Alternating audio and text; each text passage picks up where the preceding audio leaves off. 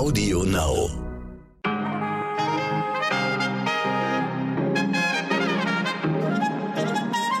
Meine Damen und Herren, hallo und guten Morgen. Das Nachrichtenkarussell dreht sich und hier ist eine brandneue Folge unseres Podcasts. Heute ist Donnerstag, der 20. Mai und das ist heute wichtig.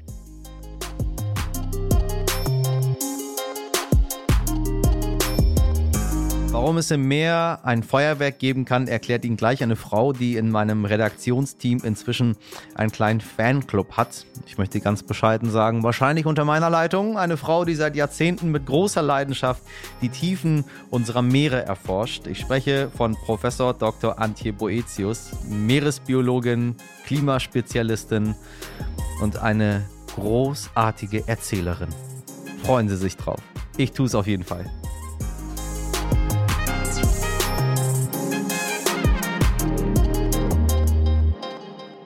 Apropos Professor Doktor. Unsere Bundesfamilienministerin Franziska Giffey hat ihren Rücktritt bekannt gegeben. Grund, es geht wieder mal um ihre Doktorarbeit. Auch die zweite Prüfung kommt zum Schluss, sie soll nicht ganz so sauber gearbeitet haben. Die Freie Universität Berlin wirft Frau Giffey an 119 Stellen Fehler vor. Von Plagiat ist die Rede, aber was bedeutet das eigentlich ganz praktisch? Hat sie einfach alles abgeschrieben? Das kann uns der Mann erklären, der die Arbeit kennt. Professor Gerhard Dannemann von der Humboldt-Universität Berlin. Er arbeitet mit am Vroni-Plug-Wiki und überprüft regelmäßig wissenschaftliche Arbeiten. Man muss alle Quellen, die man verwendet, dort angeben, wo man sie verwendet hat. Man muss alle wörtlich übernommenen Textstellen als Zitate markieren, ausweisen und man muss alle Belege, die man angibt, selbst überprüft haben oder klarstellen, dass man das nicht getan hat.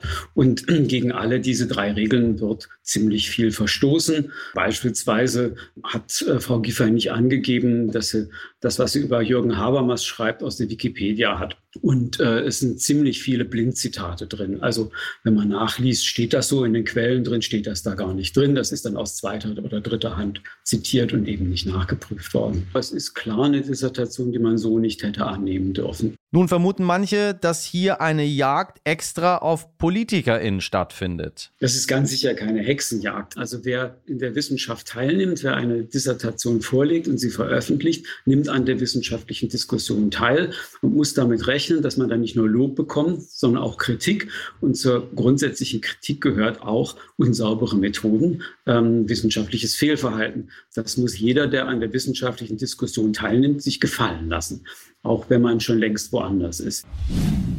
Übrigens, zur Wahl für den Posten der regierenden Bürgermeisterin in Berlin will Franziska Giffey trotzdem antreten. Bilder von Kindern, schwangeren Frauen und völlig erschöpften Männern im Mittelmeer haben wir schon lange nicht mehr gesehen. Besonders heftig waren dabei jetzt die Bilder, die sich auf der spanischen Exklave Ceuta an der Grenze zu Marokko abgespielt haben. 8000 Menschen sind dorthin geflüchtet. Tausende wurden schon wieder zurückgeschickt, auch mit Gewalt. Aber hier geht es um weit mehr als nur um einen erneuten Flüchtlingsansturm. Das weiß Stefan Richter. Er ist Reporter für RTL und NTV und hat mir folgende Sprachnachricht geschickt. Da gibt es ein paar Indizien dafür, dass äh, Marokko Spanien unter Druck setzen möchte. Und zwar, weil äh, der Anführer der Unabhängigkeitsbewegung äh, der Region Westsahara in Spanien behandelt wird. Marokko aber dieses Gebiet, wo der Mann behandelt wird, seit Jahrzehnten für sich beansprucht, ähm, empfindet Marokko eben diese ärztliche Behandlung in Spanien als feindlichen Akt. Also das ist ein Indiz dafür, dass Marokko versucht, Spanien mit den Migranten unter Druck zu setzen. Heißt, Flüchtlinge werden zur Waffe gemacht in einem größeren Konflikt. Leider, leider, leider nicht das erste Mal. Jetzt ist Stefan Richter gerade auf Sizilien, also auf der Insel vor Italien. Und auch hier ist der Plan der Regierung, wie es aktuell aussieht, eher folgender. Menschen werden im Mittelmeer sich selbst überlassen. Ja, also die Zahlen der Menschen, die übers Mittelmeer kommen, die ist ja drastisch gestiegen. Ähm, das sieht man beispielsweise auch an der CI. Das ist eine deutsche äh, NGO, eine Rettungsorganisation, die mit ihrem Schiff äh, vor der Küste von Libyen unterwegs war die letzten sieben Tage. Und ähm, die hat jetzt innerhalb von fünf Einsätzen äh, über 400 Menschen ähm, aus dem Mittelmeer regelrecht gezogen, darunter 150 Minderjährige. Ähm, die sind zum Teil verletzt. Einer war schwer verletzt, der ist aber mittlerweile bereits äh, von der Küstenwache abgeholt worden. Jetzt fragt man sich, warum der Rest nicht? Ja, der Rest sitzt nach wie vor vor Sizilien fest und ein Ende der Warterei ist eigentlich nicht in Sicht. Andere ähm, Rettungsorganisationen wie beispielsweise die Sea-Watch, die wurden festgesetzt äh, aus zum Teil ganz banalen Gründen, wie Sie sagen. Da wird dann beispielsweise das äh, Abwassersystem des Schiffs moniert, das nicht für so viele Menschen ausgelegt sei. Aber die Helfer und Retter vermuten, dahinter natürlich eher so eine fadenscheinige Ausrede, ähm, um sie halt an einer Weiterfahrt beziehungsweise an weiteren Einsätzen zu hindern. Und ich glaube persönlich, ehrlich gesagt, dass uns ein wirklich furchtbarer Flüchtlingssommer 2021 ähm, bevorsteht. Dafür sprechen einfach die nackten Zahlen. Denn in den ersten vier Monaten sind mehr als doppelt so viele Menschen übers Mittelmeer nach Europa gekommen wie 2020.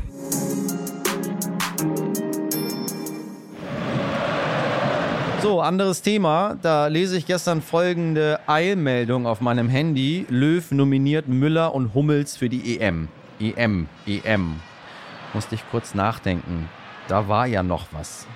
Wissen Sie, wann die stattfindet? In weniger als einem Monat. RTL Sportexpertin und Moderatorin Ulrike von der Gröben. Bist du schon in EM-Stimmung oder so wie ich noch etwas hinterher? Ja, Michelle, mir ging es genauso. Ich finde auch, dass es jetzt, wenn auch mit einem Jahr Verspätung, trotzdem so plötzlich ist, dass sie vor der Tür steht. Aber ich freue mich tatsächlich drauf. Äh, die Pause ist jetzt sehr kurz zwischen den letzten Spielen der Fußball-Bundesliga und dem Champions League-Finale und DFB-Pokalfinale. Ähm, aber man bleibt so ein bisschen im Flow. Es bleibt eigentlich gar nicht mehr viel Zeit, dass man Fußball groß vermisst und dann steigt sie endlich, die Europameisterschaft. Und es ist immer dasselbe. Mit dem Erfolg der deutschen Nationalmannschaft, dann steigt auch die Stimmung im ganzen Land. Und mal ganz ehrlich, es kann uns doch eigentlich nichts Besseres passieren, dass wir vielleicht durch dieses gemeinsame Event, durch die gemeinsame Freude beim Fußball auch wieder all die Sorgen ein bisschen mehr vergessen, die uns im letzten Jahr begleitet haben. Also ich kann mir vorstellen, dass die Stimmung ganz wunderbar wird. Hat dich die gestrige Nominierung eigentlich überrascht? Mal ganz ehrlich. Das war für mich ähm, fast eine der besten Nachrichten bei der Kadernominierung, dass Thomas Müller und Mats Hummels wieder dabei sind. Denn was die äh, vor allen Dingen in der Rückrunde jetzt äh, in der Bundesliga gespielt haben, das war einfach großartig. Und äh, da durfte Jogi Löw auf die beiden nicht verzichten. Das haben wir in den letzten Wochen ja auch eigentlich schon vermutet. So, kommen wir doch mal noch mal kurz auf den Deutschen Fußballbund zu sprechen. Da ist ja jetzt eine Stelle frei geworden. Mal ganz naiv gefragt, wäre der DFB bereit für eine Frau? Ach, Michel, ich habe überhaupt nicht den Eindruck, dass der DFB eine Frau haben möchte. Ganz im Gegenteil. Sie haben bis jetzt in den ganzen Jahren immer versucht, Frauen überhaupt nicht in Spitzenpositionen kommen zu lassen. Ja, im Sekretariat, da kommen sie vielleicht mal vor. Und natürlich die Trainerin der Frauennationalmannschaft, die gab es auch. Aber im Großen und Ganzen hatten es Frauen ja immer verdammt schwer. Ähm, ich denke, dass das Hauptproblem beim DFB auch gar nicht die Personalie an der Spitze ist, sondern dass sie derart undemokratisch verkrustete alte Strukturen haben, dass man erst da mal rangehen muss. Es gibt wirklich viele Frauen, die als Beraterinnen sogar zur Verfügung stehen würden. Ähm, unter anderem Claudia Neumann, die äh, Kommentatorin, ehemalige RTL-Kollegin. Wenn man vielleicht wirklich mal auf die Stimmen der Frauen hören würde, dann könnte das schon eine große Hilfe sein bei der dringend notwendigen Umstrukturierung des DFB. Ulrike, du bist die Expertin. Wer, wenn nicht du, könnte uns den nächsten Europameister voraussagen?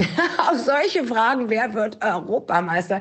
Da versuche ich natürlich immer als Sportjournalistin möglichst ausweichend zu antworten, wenn man nachher damit konfrontiert werden könnte. Ich lege mich mal fest.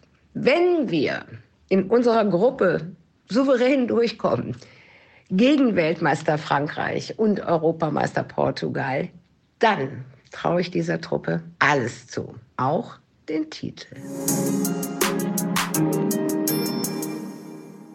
Wissen Sie, meine Damen und Herren, was ich als Kind an einem alten Atlas am aufregendsten gefunden habe? Nicht die fremden Länder und die Städte, die ich nicht aussprechen konnte, nein, es waren die weißen Flecken, also die Orte, die noch kein Mensch vermessen oder kartografiert hatte. Die großen Unbekannten also. Was ist das, habe ich immer gefragt. Jetzt denken Sie sich vielleicht, na, weiße Flecken gibt es doch heute längst nicht mehr auf unseren Karten, ist doch alles erforscht auf der Erde. Na, weit gefehlt. Es gibt sie doch noch, Orte auf der Erde, über die wir weniger wissen als über den Mond, die noch niemand je besucht hat und an denen es dauerhaft dunkel ist, in der Tiefsee. Nur 5% der Tiefsee gelten überhaupt als erforscht. Und weil heute der Europäische Tag des Meeres ist, habe ich eine Frau eingeladen, die es sich zur Mission gemacht hat, diese ewige Finsternis da unten zu ergründen und auch zu bewahren, wie wir es alle tun sollten. Sie ist Meeresbiologin, sie leitet das Alfred Wegener Institut in Bremerhaven, sie war schon auf Forschungsreisen in der Arktis und der Antarktis, vor allem aber schlägt ihr Herz für das Leben in der Tiefe. Professor Dr. Antje Boetius. Hallo Frau Boetius, ist mir eine Freude. So, was ist Ihr Lieblingsort im Ozean? Gleich mal Butter bei die Fische.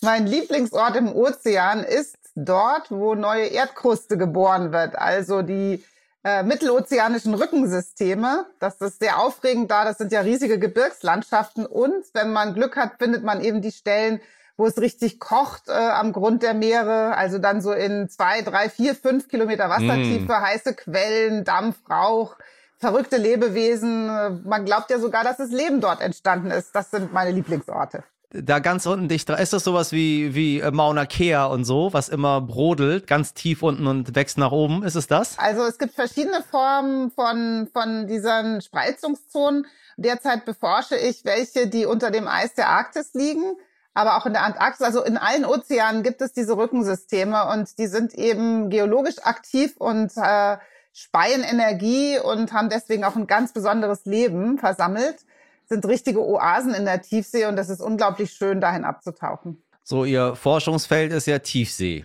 Und in der Tiefsee ist es ja ziemlich dunkel, so wie, wie ich gelernt habe. Hm, was, was forschen Sie da im, im, im, in der Dunkelheit? Ja. Also es gibt für die Tiefsee natürlich viele Fragen, die wir heute an alle Lebensräume haben. Wie geht's dir, Tiefsee? Was macht der Mensch mit dir? Das ist ein Teil der Forschung.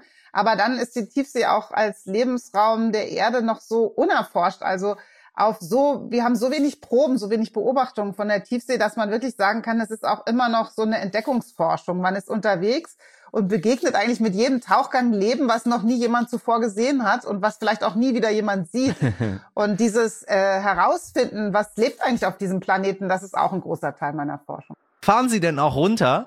Also sind Sie dann da auch richtig unten auf dem Grund? Auf jeden Fall, genau. Also das, wir haben zwar nicht so viele bemannte Forschungs-U-Boote noch äh, übrig auf der Welt. Die meisten haben aufgehört und sind umgestiegen auf Roboter ähm, weil ja. eben das unbemannte Tauchen in vielen Bereichen natürlich auch effizienter ist. Aber es ist halt was ganz anderes. Das würde auch, glaube ich, jeder Astronaut sagen, dass eben als Mensch mal im All gewesen zu sein, auf die Erde zu gucken, die kleine blaue Murmel, verschiebt völlig die Perspektive.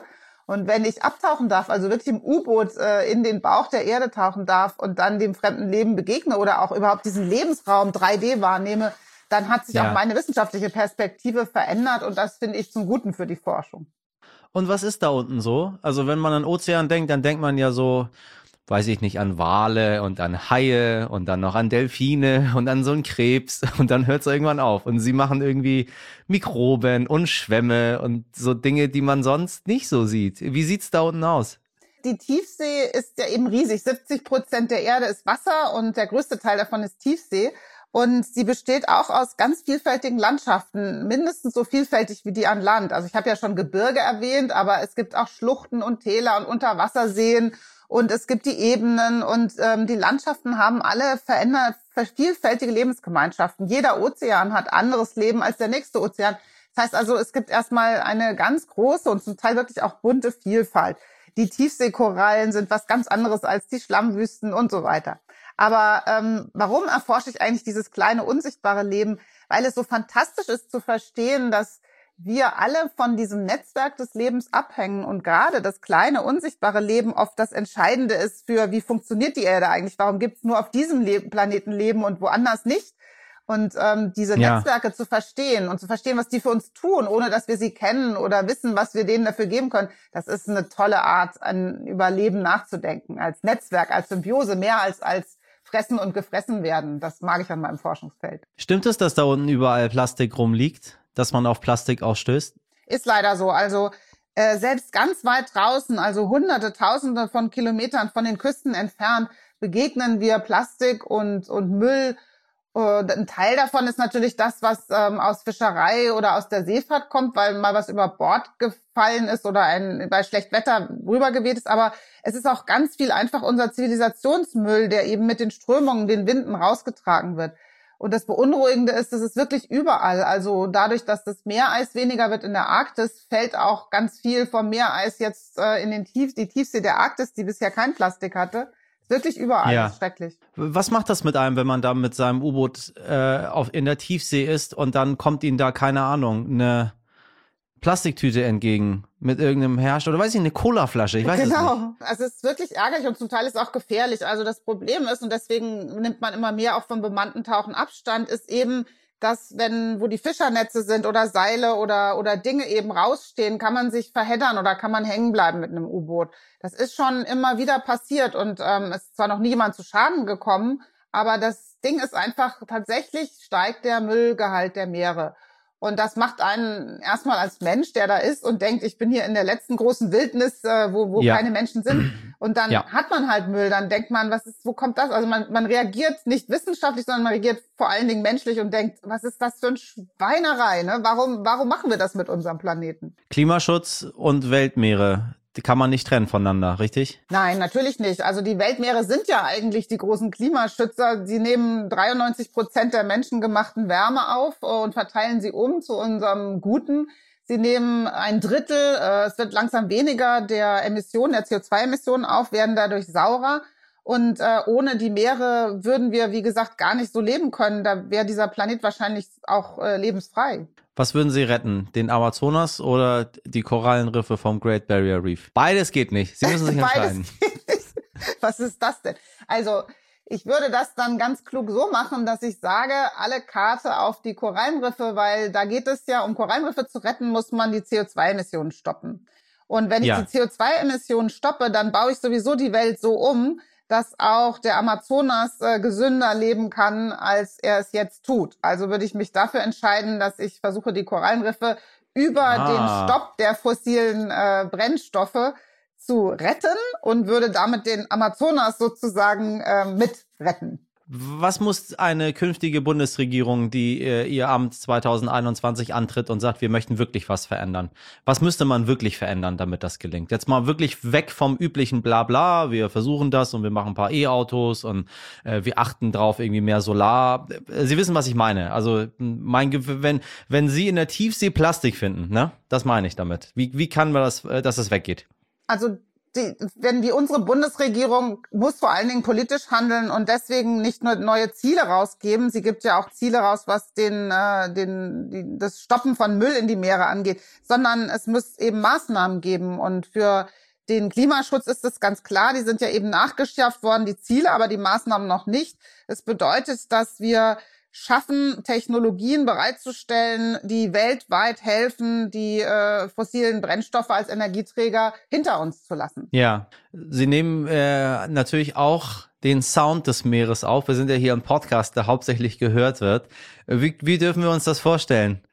Ja, das ist schon irre, wenn man Unterwasserrekorde aufstellt und dann mitkriegt, wie viel Leben eigentlich Geräusche macht, aber auch die Natur. Also gerade in den polaren Regionen gibt es zum Teil irren Krach durch die Eisberge, die abbrechen und die Eisschollen, die aneinander reiben. Aber dann hört man ja vor allen Dingen diese wahnwitzigen Gesänge der Wale und das ist wirklich schaurig, wundervoll schön und ähm, die Vielfalt auch der Gesänge der, der Wale, aber dann auch zu verstehen, dass auch alle anderen äh, Organismen, also Krebse und Fische, die gluckern und knacksen und piepen und alles macht äh, natürlich, weil der Schall im Wasser so gut übertragen wird, Geräusche. Obwohl ich muss sagen, noch, noch toller als die Geräusche finde ich eben das Licht, was das Leben im Meer selbst macht. Und das ist für mich auch wirklich der Highlight. Ähm, das Highlight beim Tauchen in dunklen Raum zu sein und dann kommen diese ganzen Lebewesen, die funkeln. Was Besonderes, Schöneres gibt's eigentlich gar nicht. Also das heißt, da in der Tiefsee, wo kein Licht ist, taucht ab und zu ein Lichtlein auf? Absolut. Also mal bei den letzten Tauchgängen bei den Azoren, da war es wirklich wie ein Feuerwerk. Also das, da kann ich mich so gut dran erinnern. Da sind wir abgetaucht und waren auch in der Nähe von so Felswänden. Und da gibt's oft äh, mehr Leben und da haben wir richtig Feuerwerk unter Wasser gesehen. Ganz toll. Hm, was wollen Sie denn noch machen? Was kommt denn noch? Ich bin, mach halt, mach eigentlich gleichzeitig alles. Das eine Teil der Forschung ist immer dem gewidmet, was machen wir Menschen mit den Meeren? Und ein großes Zukunftsthema ist der Tiefseebergbau. Es ist noch nicht klar, wo wir in Zukunft, gerade beim Umbau von allem, was wir vor uns haben, wo wir die wertvollen, kritischen, seltenen Metalle hernehmen. Und die Meere tragen einiges davon, gerade der Meeresboden. Und ähm, da muss man hinschauen und sich überlegen, geht es überhaupt schonend aus dem Meeresboden Metalle zu entnehmen oder versauen wir dann noch mehr und wo kriegen wir sie sonst her? Also ein Teil dieser Forschung mache ich, aber ich mache auch weiter die Entdeckungsforschung. Also ich freue mich sehr darüber, dass wir derzeit äh, alle zusammen an unbekannten riesigen Schwammgärten der Arktis arbeiten. Wenn wir diese neuen Bereiche finden, die noch nie jemand gesehen hat, wo es wimmelt, das Leben, und dann können wir vielleicht Konzepte auch vorschlagen, dem Arktischen Rat oder anderen ähm, anderen internationalen Konstellationen die Arktis zu schützen. Das, äh, das ist eine große Hoffnung, die ich habe. Also ich muss sagen, dass Sie ganz zauberhaft äh, in der Lage sind, Bilder zu erschaffen hier gerade. Ähm, ich bin so ein Mensch, der sehr große Angst vor dem Meer hat. Ich würde nie auf die Idee kommen, auf den Grund der Tiefsee zu tauchen. Warum denn? Weiß ich nicht. Es macht, ich habe Angst davor. Ach wirklich? Ist Ihnen mal was passiert ja. in der Badewanne, oder? Nee, gar nicht, überhaupt nicht. Nee, aber das muss ich mal, muss ich meine Eltern mal fragen. Aber das ist so eine Sache, das Meer, ich bin der Weltraummensch. Also wenn, äh, ich winke Ihnen dann von oben, wenn ich es mal geschafft habe. Ja. Und Sie dann ganz unten auf dem, auf dem Grund des Meeres. Aber Sie haben die Bilder ganz wunderbar erschaffen. Was ist Ihr, was ist Ihr Appell an unsere ZuhörerInnen? Der Appell ist natürlich äh, überall, in allem, was wir handeln, was wir tun, ist auch mehr drin. Und wir können uns das nicht leisten, den Rücken zu den Ozeanen zu drehen und nicht äh, ganz klar vor Augen zu haben, dass unsere Zukunft auch davon abhängt, wie es den Meeren geht. Und da kann jeder was beitragen. Wenn man das Klima schützt, dann macht man einen riesigen Beitrag auch zum Schutz der Meere. Und das, äh, da darf man sich auch nicht entzweien zwischen ähm, Klimaschutz und anderen Fragen von Naturschutz. Das gehört zusammen. Und da, da können wir alle was tun. Ich danke Ihnen ganz herzlich für diese äh, Reise, auf die Sie uns mitgenommen haben, Frau Boetius. Dankeschön. Sehr gerne. Tschüss. Ja, meine Damen und Herren, wenn ich das nächste Mal am Meer stehe, ich glaube, ich werde nie wieder so drauf schauen können wie zuvor und mich vielleicht ja doch mal ein bisschen weiter ins Wasser trauen. Jetzt habe ich dank Frau Boetius eine kleine Challenge. Mal gucken, ob es klappt. Ohren auf. Eine wichtige Sache noch, dass wir Erwachsene während dieser Homeoffice-Lockdown-Zeit das eine oder andere Kilo zugelegt haben. Okay, problematisch wird es aber bei unseren Kindern. Die bewegen sich nämlich teilweise nur eine Stunde am Tag sagen Studien. Und heute auch Sportmediziner Professor Ingo Frohböse von der Deutschen Sporthochschule in Köln. Aber er liefert zum Glück auch ein paar gute Ideen. Das Wohnzimmer um endlich wieder frei zu räumen, zu raufen, zu toben in der Familie, wunderbare Aktivitäten, mal über Tischstühle und Bänke zu gehen, wie man das früher so gerne gemacht hat, ist vielleicht für die Nachbarschaft nicht ganz schön. Tanzspiele ja auch zu Hause, auch tanzen ist ja gerade auf dem Flocati zu Hause vor dem Fernseher zu machen, gemeinsam ein Rock'n'Roll oder so ähnliches mal zu erleben, ist doch eine wunderbare Aktivität. Es gibt viele Spiele, die man machen kann, auch körperliche Spiele, Hüpfspiele, Hinkelspiele, Krabbelspiele, Raufspiele, die man wirklich machen kann, aus der Vergangenheit heraus gelernte Spiele. Denn was wir heute versäumen zwischen dem sechsten und neunten Lebensjahr, zum Beispiel am Motorik, Ballgefühl, Schneegefühl, Wassergefühl, ja auch letztendlich zu kicken, zu raufen und zu toben, das werden wir niemals nachholen. Das sehen wir immer dann, wenn wir älteren Erwachsenen einen Ball in die Hand geben und wir sehen, das hat er als Kind niemals gemacht. Und sollte Ihr Kind keine Lust auf Bewegung haben, können Sie ihm oder ihr ihr Folgendes erzählen. Wenn ein Maulwurf in seinem Tunnel die Richtung ändern will, dann tut er dies mit einem Purzelbaum. Kein Scherz. Das war's für heute. Schreiben Sie doch gerne eine Mail, wenn es Ihnen gefallen hat. Aber genauso auch, wenn sie nicht gefallen hat. Nur an Ihrer Kritik, an Ihrem Lob was immer Sie uns als Feedback geben, daran können wir wachsen. Sie erreichen mich unter heute wichtig at stern.de. Morgen ab 5 Uhr bin ich wieder für Sie da, bei Audio Now und überall, wo es Podcasts gibt. Und nun wünsche ich Ihnen einen guten Tag und machen Sie was draus. Bis morgen, Ihr Michel Abdullahi.